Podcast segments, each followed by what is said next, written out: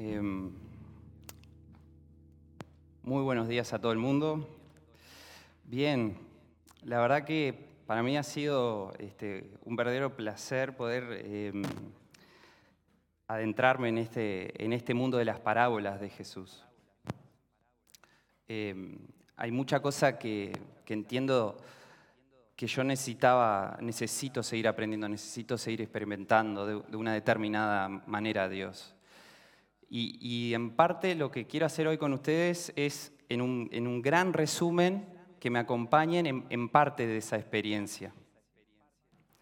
Yo le voy a pedir ya si podemos proyectar el primer, la primera historia, la primera parábola, y quiero preguntarles a ustedes, quiero hacer este ejercicio con ustedes,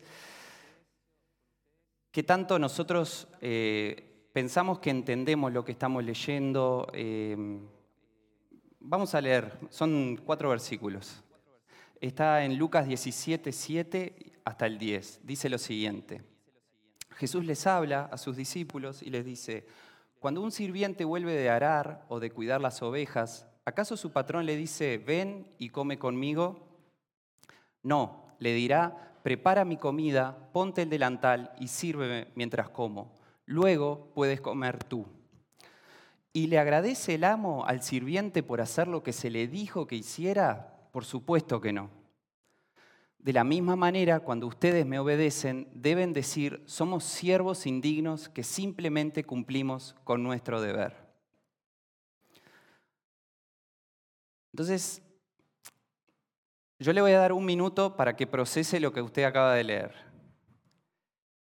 Quiero realmente no lo vamos a, votar, pero le quiero hacer la pregunta, ¿cuántos de nosotros pensamos que realmente entendemos lo que Jesús nos está tratando de decir con esta parábola? ¿Cuántos de nosotros pensamos que, mira, tengo alguna duda, pero creo entender lo que Jesús me está diciendo? Y también, ¿por qué no? Mira, la verdad que lo entiendo. Parece ser bastante simple, pero yo sé que de atrás hay algo más profundo y eso no lo logro ver, ¿viste? Entonces, démosle 30 segundos, ya lo bajé de un minuto a 30 segundos. Pensemos un poco en esta parábola.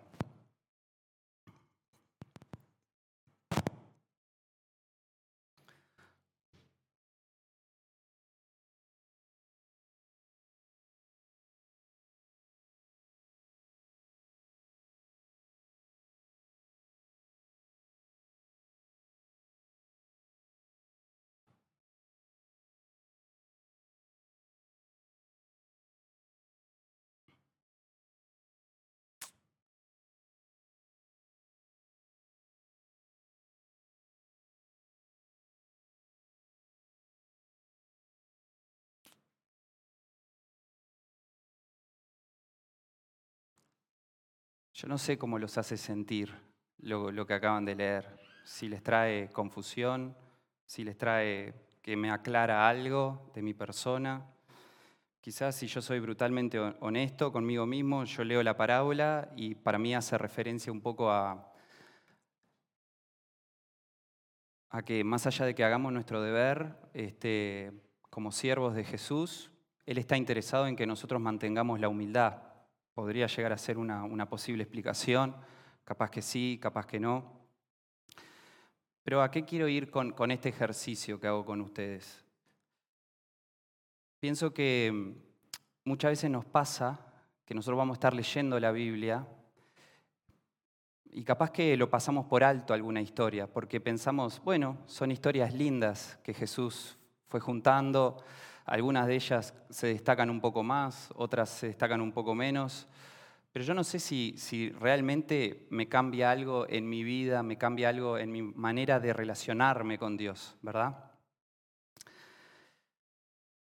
Vamos a leer la parte de Mateo 13 de la parábola en la que nos estamos encontrando actualmente, que no, está, no es ni cuando cuenta la parábola ni cuando la termina de explicar en la parábola del sembrador. Es la parte en el medio que vamos a prestarle atención en el día de hoy. Son del 9 al 17. Dice así, termina de Jesús de contar la parábola y él le dice, todo el que tenga oídos para oír, que escuche y entienda. sus discípulos vinieron y le preguntaron, ¿por qué usas parábolas cuando hablas con la gente? A ustedes se les permite entender los secretos del reino del cielo, les contestó, pero a otros no.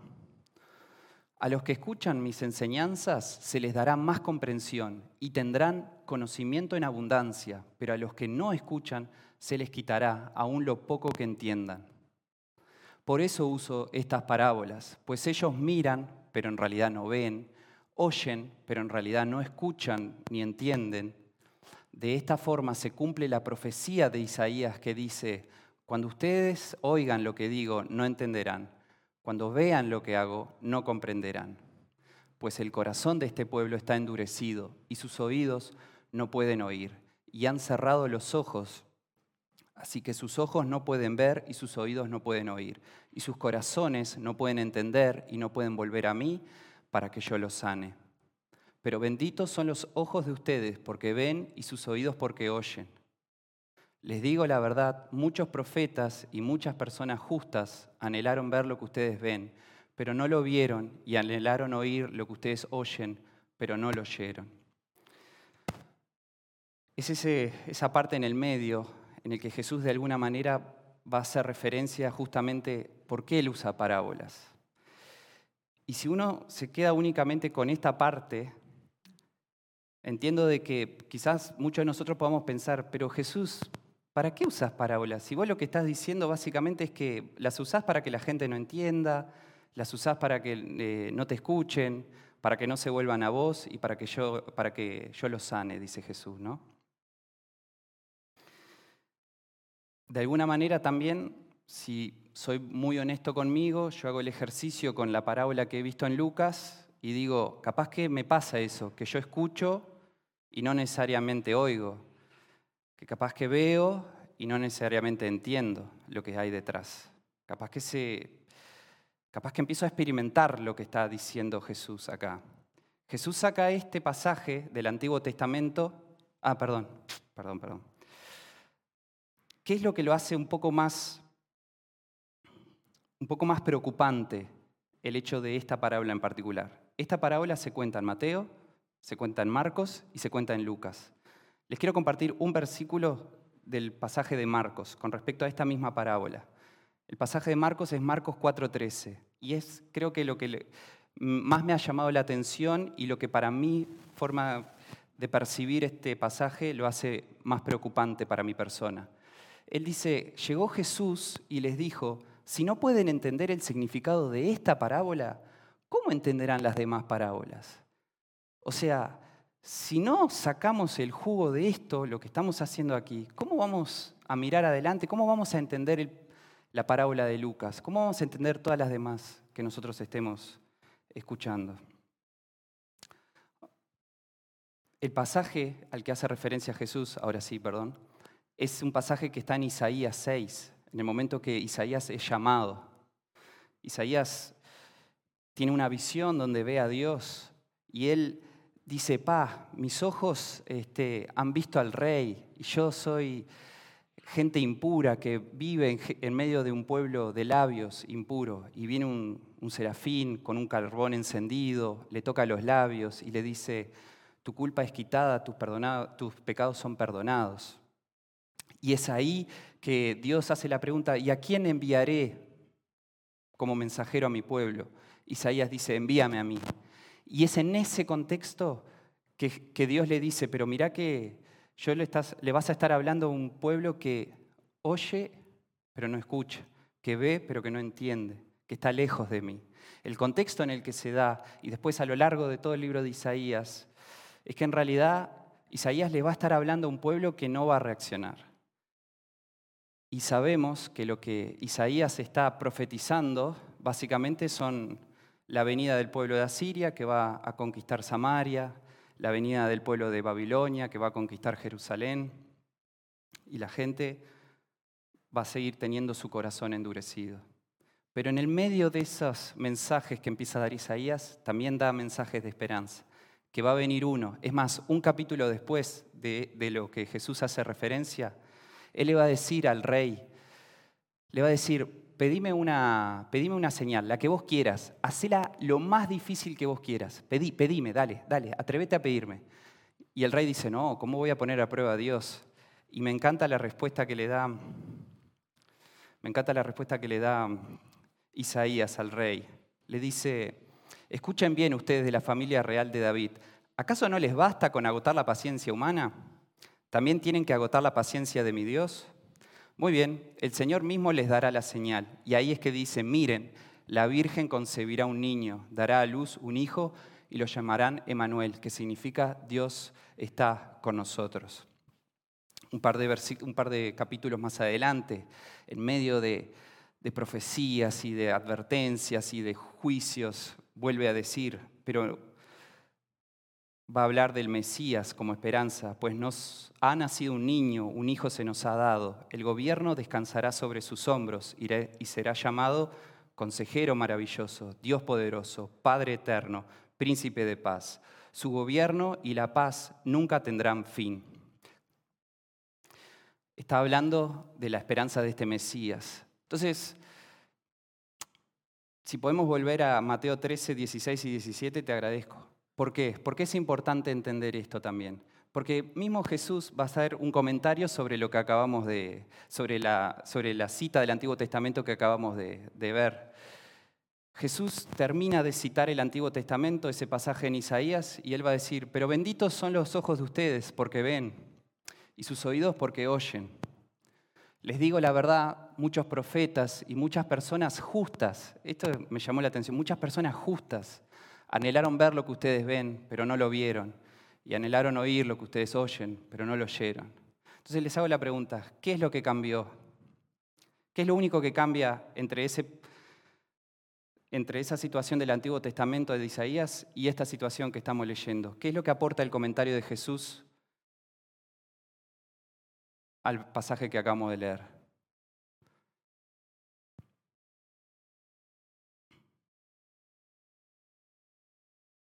Lo único que cambia es que está Jesús en escena.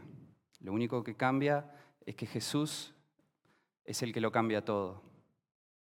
Jesús viene anunciando, arrepiéntanse porque el reino de los cielos se ha acercado. Él les dice bienaventurados a las personas, los que son pobres de espíritu, y no hay nada, no hay nada de valor en ser pobres de espíritu. No hay ninguna condición, no, hay algo que nosotros podamos ser que nos, haga, que nos haga ser merecedores de ser bienaventurados. Lo único que cambia en ese momento que Jesús le está hablando a su audiencia es que Jesús entró en escena. Es que Jesús entró, es el rey el que acaba de entrar. Por eso el reino de los cielos está cerca y por eso somos bienaventurados.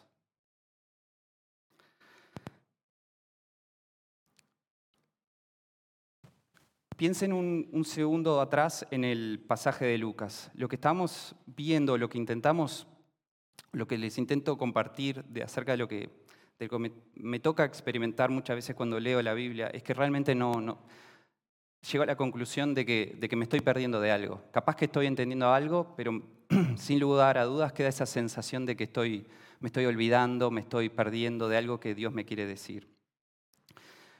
Entonces, cuando uno no entiende las cosas, y acá les hago la pregunta abierta y ustedes pueden responder, cuando uno no entiende las cosas, ¿qué es lo que busca, qué es lo que haría en ese lugar cuando uno no entiende? ¿Qué es lo que harían? Preguntar, exactamente, preguntar. Exactamente. Uno no entiende, pregunta.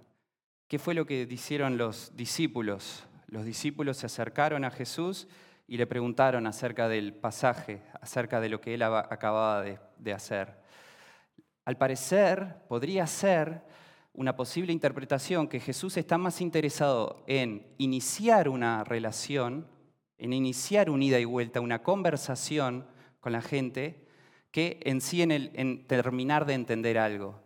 La manera o la, la razón por la que usa parábolas es porque la parábola te mantiene ahí pero te obliga a iniciar una conversación con Jesús. Al parecer, podría ser que Jesús tenga algo más tramado entre líneas. Vamos a ver algunos, ejemplos de personas que se acercaron a Jesús a preguntarle cosas. ¿ah? Vamos a ver tres ejemplos en el Evangelio de Juan. Vamos a ver Juan 2. Juan 2. En Juan 2, él entra en el templo, él ve que en el templo se está comercializando, él hace un látigo y empieza a sacar a la gente afuera, a tirar las mesas. Em, y, y de repente los líderes judíos le dicen, los líderes judíos exigieron, ¿qué estás haciendo? Si Dios te dio autoridad para hacer esto, muéstranos una señal milagrosa que lo compruebe. De acuerdo, contestó Jesús, destruyan este templo y en tres días lo levantaré. ¿Qué dices? exclamaron. Tardaron 46 años en construir este templo y tú puedes reconstruirlo en tres días.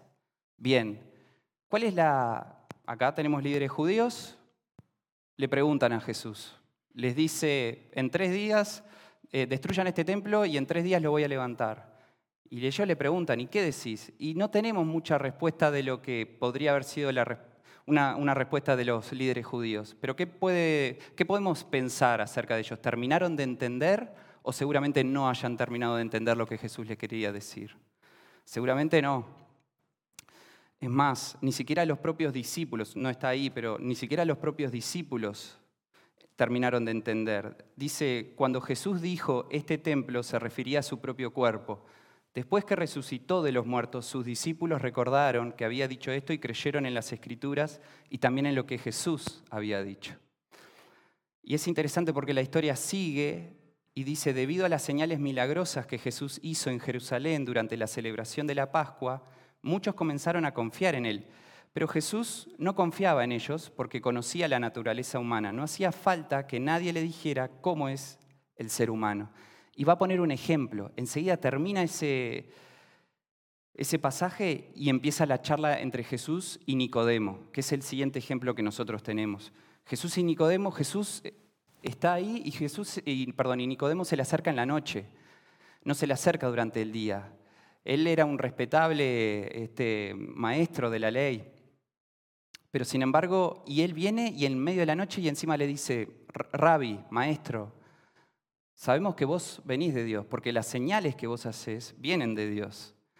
Y Jesús lo para en seco y le dice, te digo la verdad, a menos que nazcas de nuevo, no puede ver el reino de Dios. Y de vuelta, Nicodemo hace una pregunta, ¿qué quieres decir? Y así empieza unida y vuelta. En Juan 3:7 dice, así que no te sorprendas cuando te digo tienen que nacer de nuevo. El viento sopla hacia donde quiere, de la misma manera que oyes el viento, pero no sabes de dónde viene ni a dónde va. Tampoco puedes explicar cómo las personas nacen del Espíritu. Nicodemo va a tener una respuesta más, pero ustedes reciben esta respuesta si son Nicodemo. ¿Aclara o confunde más de la cuenta? Pónganse en el lugar de Nicodemo. Hoy estamos medio que experimentando un poco cómo son esas interacciones con Jesús. Y en el 10, Jesús le moja la oreja, como quien dice, y le dice, ¿tú eres un respetado maestro judío y aún no entiendes estas cosas? Como diciendo, vos venís, vos sos el que sabe de esto, y soy yo el que te tengo que explicar.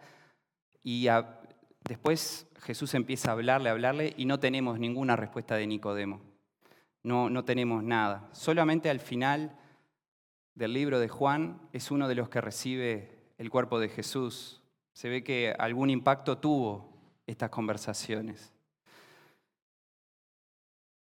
Cuando dice más tarde José de Arimatea, quien había sido un discípulo secreto de Jesús por temor a los líderes judíos, pidió permiso a Pilato para bajar el cuerpo de Jesús. Cuando Pilato concedió el permiso, José fue a buscar el cuerpo y se lo llevó. Lo acompañó Nicodemo, el hombre que había ido a ver a Jesús de noche. No sabemos cuáles pueden ser las repercusiones de una charla con Jesús, pero hasta ahora tenemos gente que piensa que está loco, tenemos gente que queda más confundida que antes, y vamos a un pasaje más, que es el de Juan 6. Juan 6 empieza o, sucede la alimentación de los 5.000. En esa alimentación de los 5.000 muchas de las personas que habían eh, experimentado, habían participado de ese evento tan particular, eh, lo van a querer seguir, lo van a querer seguir, pero a donde sea, a donde sea. Y Jesús lo primero que va a hacer, una vez que vuelve a retomar contacto con la multitud, los va a confrontar y les dice, les digo la verdad, ustedes quieren estar conmigo porque les di de comer, no porque hayan entendido las señales milagrosas. Y después empieza un ida y vuelta. Este, sí, pero si vos realmente venís de Dios, queremos que nos muestres una señal. Les acaba de mostrar la señal de los 5000. No, no, no, pero la señal que buscamos, fíjate que nuestros antepasados comieron maná en el desierto y comieron este, hasta saciarse, comieron todos los días. Y Jesús va y les dice, bueno, pero el que quiera comer, el verdadero maná del cielo soy yo, y el que me come a mí no va a tener hambre. Y ahí, una vez más, Jesús, este, o ellos al principio eh, rechazan eso, porque no quieren en realidad entrar en contacto con Jesús. Lo que quieren es justamente volver a comer gratis, como quien dice. Y comer gratis para siempre. Entonces Jesús va a expandirse aún más y les va a decir, bueno, ustedes tienen que comer mi cuerpo y beber mi sangre. Y ahí es donde muchos de sus discípulos decían, esto es muy difícil de entender. ¿Cómo puede alguien aceptarlo? El famoso el 666, el famoso Juan 666, dice, a partir de ese momento muchos de sus propios discípulos se apartaron de él y lo abandonaron. Entonces Jesús, mirando a los doce, le preguntó, ¿ustedes también van a marcharse?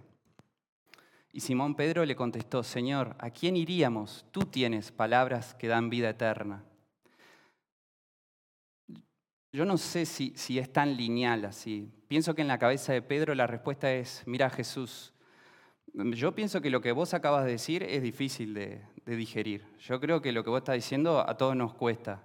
Pero Jesús, de la misma manera te digo, si no, si no sos vos, ¿a dónde vamos a ir? ¿Quién se la va a jugar por nosotros? Yo creo que hay muchas veces preguntas que quedan sin responder. Y si somos honestos entre nosotros mismos, nosotros tenemos este ejercicio de leer la Biblia, de, tener nuestros tiempos de meditación, de devocional propio, y muchas veces sentimos que Dios continúa sin responder las preguntas que tenemos, que Dios continúa sin, sin darnos el entendimiento que muchas veces nosotros necesitamos.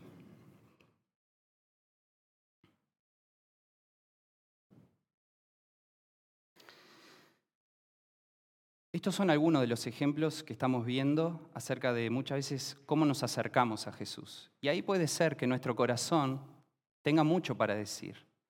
Si nuestro corazón busca alguno de los beneficios, como que comer gratis todos los días, si nuestro corazón busca buscar a Jesús en algún tipo de falta, o si nuestro corazón busca otras cosas, no siempre es el corazón correcto con el que tenemos. Lo único que empezamos a entender de este pasaje de Mateo es que Jesús les dice en Mateo 13, 13 creo que es, 13, 12, a los que escuchan mis enseñanzas se les dará más comprensión y tendrán conocimiento en abundancia, pero a los que no escuchan se les quitará aún lo poco que entiendan. El hecho de permanecer en Jesús parece ser que nosotros nos vamos a encontrar con cosas que no vamos a entender, pero si nos mantenemos firmes y si nuestro corazón es el adecuado, el entendimiento va a empezar a venir. Hay, hay dos versículos que les oculté un poco en el, en el pasaje de Lucas que vimos hoy. Son los dos versículos que están previo a lo que, acabamos, a lo que leímos bien al principio. Está Lucas 17, 5 y 6. Dice, en realidad cómo empieza la historia de que somos siervos inútiles, que termina de esa manera. Le dice, los apóstoles le dijeron al Señor, muéstranos cómo aumentar nuestra fe. Y Jesús le responde y le dice, si tuvieran fe, aunque fuera tan pequeña como una semilla de mostaza, podrían decirle a este árbol, desarráigate y échate al mar y, y les obedecería. Y ahí recién es que empieza, cuando un sirviente vuelve de arar o de cuidar las ovejas, ¿acaso su patrón le dice, ven y come conmigo? ¿Cómo es que dice después?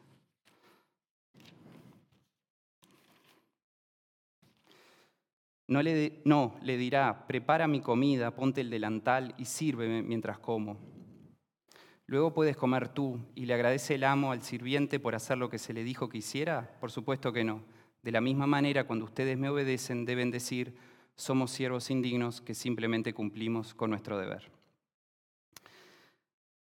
Les quiero poner un ejemplo, tomando esto eh, como referencia. Imagínense que Nati me dice a mí, y yo acá no voy a decir si está basado en hechos reales o si es pura fábula, pero imagínense que yo me despierto en casa y Nati me dice, bueno, hacé la cama, terminás de hacer la cama, prepara el desayuno, preparás el desayuno, prepara a los niños, prepara a los niños, pone una máquina de ropa a lavar, pones una máquina de ropa a lavar, colgá la ropa, colgá la ropa, lavá la losa, lavá la losa. ¿Qué es eso lo que un poco refleja de nuestra relación entre Nati y yo? Que Nati me tiene que decir todo, porque si no, y llegamos a la misma conclusión que llegaría Jesús, este tipo es un inútil. ¿Se entiende? Y, acá, y acá, es un, gran corte que, yo tuve con respecto a este pasaje de Lucas y, también de, Mateo. Debo reconocer que cuando empecé a entender un, poco más, o creo, como dice un, predicador que lo estimo mucho, dice, eh, podría estar equivocado. No creo que esté equivocado, pero podría estar equivocado. Entonces, cuando, creo haber entendido este pasaje un poco más, que dice que, mi postura como siervo, si me tienen que decir continuamente qué es lo que tengo que hacer, soy un siervo inútil. Porque si yo conociera bien a Nati, yo sé las cosas que le gustan y yo sabría de qué manera actuar para adelantarme a esas cosas. ¿Ok? Entonces el pasaje dice, de la misma manera, cuando ustedes me obedecen, debe decir, somos siervos indignos que simplemente cumplimos con nuestro deber. Honestamente, eso creo que es la interpretación que puede salir de este pasaje. Ahora, ¿qué implicancias tiene para mí en mi diario vivir? ¿Cuántas veces yo he orado, y lo, confieso, y les hago la pregunta a ustedes también, ¿cuántas veces hemos orado, Dios, cuál es el paso que tengo que dar acá? Dios, muéstrame, no es que esté mal en el fondo orar de esa manera, no, me malinterpretan, porque hay momentos donde, donde sí necesitamos eso. Pero ¿cuántas veces nos hemos acercado a Dios pensando, ahora necesito que Dios me muestre el siguiente paso? ¿Y qué me pierdo en el interín? Lo que me pierdo en el interín es entrar en relación con Jesús. Y, y para mí esto ha sido como una gran, gran revelación. Cuando uno todos estos puntos, para mí el, punto atrás de todo esto es, el entendimiento va a venir. Y va a venir cuando entremos en relación. Pero esa relación, ¿por qué? ¿Por qué Jesús quería que realmente fuera a través de esa relación? Porque únicamente entrando en esa relación es que se nos es revelado el corazón del Padre. La única manera de conocer al Padre es a través de Jesús. Nosotros necesitamos entrar en relación con Jesús. De esa manera Él nos va a mostrar el corazón del Padre. La actitud con la que nos acercamos va a definir qué tipo de respuesta vamos a recibir. Y es por eso que después de todo eso vamos a tener el entendimiento necesario para ir descubriendo las cosas que están atrás de estas parábolas. Para mí hoy, acá, en menos de un mes, es la cuarta vez que me toca hablar sobre la parábola del sembrador. En, cada una de estas instancias termino de aprender algo nuevo. Y, no, porque, no porque venga de algún mérito propio. Yo creo que Jesús lo que nos está tratando de decir como iglesia es, nosotros estamos entrando en un tiempo que si nos tomamos el tiempo, si hacemos la pausa, si entramos en relación a un poco más profunda, Dios va a seguir revelando nuestro, el corazón del Padre. Y nosotros vamos a empezar a entender muchas de las cosas. Y no se trata de participar de las actividades de la iglesia. Se trata mucho más de entrar en esa relación profunda con Jesús. Es una posibilidad que está abierta a todos. Y honestamente, yo estoy hoy, al principio era una sospecha y hoy estoy convencido que Jesús quiere hablarle a cada uno de nosotros. Como que este es un tiempo especial para la iglesia. Creo que las cosas que a medida que nosotros vayamos ejercitándonos en esto y haciendo, tomando esto como un hábito, no va a ser tanto de entender lo que Jesús quiere que nosotros hagamos. Vamos a tener, entiendo yo, algún otro tipo de revelación acerca de lo que está en nuestro corazón, acerca de las cosas que suceden en nuestro alrededor, las relaciones en, propio, en nuestro propio hogar, ¿Saben qué es lo que pienso que puede llegar a pasar honestamente? Vamos a empezar a entender mucho más la serie anterior, la serie del Sermón del Monte, porque Jesús nos va a confrontar con nuestro propio egoísmo, con nuestra propia avaricia, con lo que está en nuestro corazón. Y Jesús quiere ir cambiando, quiere ir transformándonos de esa manera. No va a ser, no creo, no lo descarto, pero no creo que sea tanto de, bueno, este es el próximo paso que tenés que dar, esto es lo, próximo que se viene. Puede pasar también.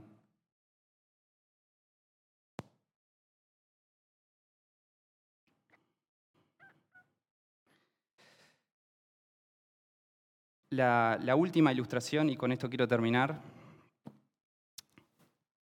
una de las cosas que termino de entender también con este pasaje de Mateo es lo siguiente, es el tipo de literatura que Jesús dejó para nosotros, que Dios dejó para nosotros. Les pongo un ejemplo.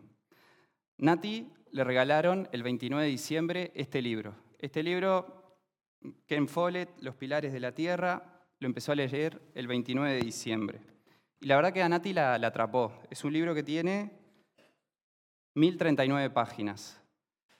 ¿Saben cuándo lo terminó de leer Nati? 1039 páginas el 16 de enero. En dos semanas y media se terminó un libro de mil páginas. Claro. Amén, amén, ahí está. Ahí está, estamos empezando a tener revelación. Otro ejemplo, un autor que le gusta a Nati es Francine Rivers, este, no, tenemos el, libro más conocido de ella que, se llama Amor Redentor, se ve que lo prestó y eso. Este, pero Francine River es también, es un libro que la atrapa a Nati y lo lee, y ella hace tiempo que me está pidiendo que vos también lo tenés que leer, lo tenés que leer. Hasta mi hermano Daniel ya lo leyó. Ustedes que dicen que no tiene corazón, bien, ahí tienen. Ahora, estos son libros que te atrapan, que vos vas leyendo, los lees y te atrapan y seguís lo que voy entendiendo que la Biblia no es uno de esos tipos de libros. Tiene menos libros, menos páginas, este por lo menos, menos páginas que el libro de Ken Follett. Este tiene 1010 páginas, esta Biblia. Entiendo de que Dios nos dejó un tipo de literatura que es más para meditar, meditativa en ese sentido, que es necesario hacer la pausa, es necesario preguntarle al texto, que es necesario dejar que el Espíritu Santo empiece ahondar en el corazón de uno también. Por algo, y este es el último versículo que les dejo, saltate al, último, por favor. Dice Josué 1.8, está más bien en la versión Reina Valera, así lo aprendí de adolescente. Nunca se apartará de tu boca este libro de la ley, sino que de día y de noche meditarás en él, para que guardes y hagas conforme a todo lo que en él está escrito, porque entonces harás prosperar tu camino y todo te saldrá bien. Que Dios pueda seguir haciendo su obra con nosotros y que nosotros, a medida que vamos profundizando en, este, en esta serie de las parábolas, podamos ir entendiendo cuáles son las cosas que Jesús nos quiere revelar y que en ese transitar podemos ir conociendo aún más el corazón del Padre. Amén. Oremos una vez.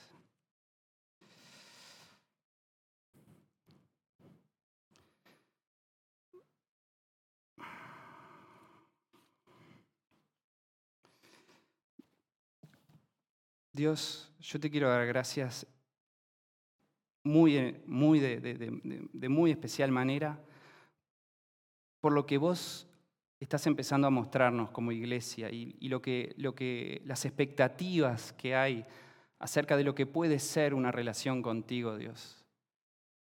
El domingo pasado vimos que quizás que nuestro corazón puede estar endurecido, capaz que nuestro corazón, nuestra actitud frente a ti puede ser de, de tratarte de loco, puede ser de estar confundidos con lo que vos nos querés decir, de no entender como lo hacían los discípulos, Dios. Pero tu corazón lo que nos deja ver es que estás, sos el más interesado en entrar en contacto con nosotros y sos el más interesado en que nosotros crezcamos y en que, que accedamos también a esa vida eterna. Esa vida que es conocerte más y más a ti. Esa vida que transforma nuestras vidas y las vidas, nuestro entorno, nuestras relaciones, se empiezan a teñir de ese amor que tú también tienes, Dios.